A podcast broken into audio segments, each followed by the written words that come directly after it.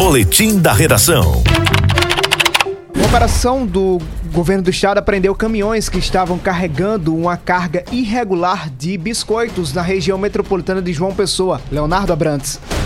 A Secretaria do Estado da Fazenda apreendeu dois caminhões de biscoito que foram avaliados em 195 mil reais, sem documentação fiscal, na BR-101 sul de João Pessoa. Os dois caminhões estavam sendo acompanhados por um batedor que orientou os veículos para pararem em um posto de combustível na BR-101 antes do local da blitz de fiscalização. Com a chegada da fiscalização, os motoristas abandonaram os veículos no posto de venda de combustíveis ainda pela manhã de ontem, e só no anoitecer, quando perceberam que os auditores fiscais não se ausentaram do local, eles se apresentaram e aceitaram a condução dos veículos para averiguação das cargas. Os veículos foram conduzidos para o depósito da Cefaz Paraíba para conferirem as cargas, lavrar o auto da infração para que os documentos de arrecadação fossem emitidos e os valores cobrados para serem liberados. As duas cargas juntas resultaram em uma cobrança de mais de 52 mil reais, sendo 35 mil e 100 reais de ICMS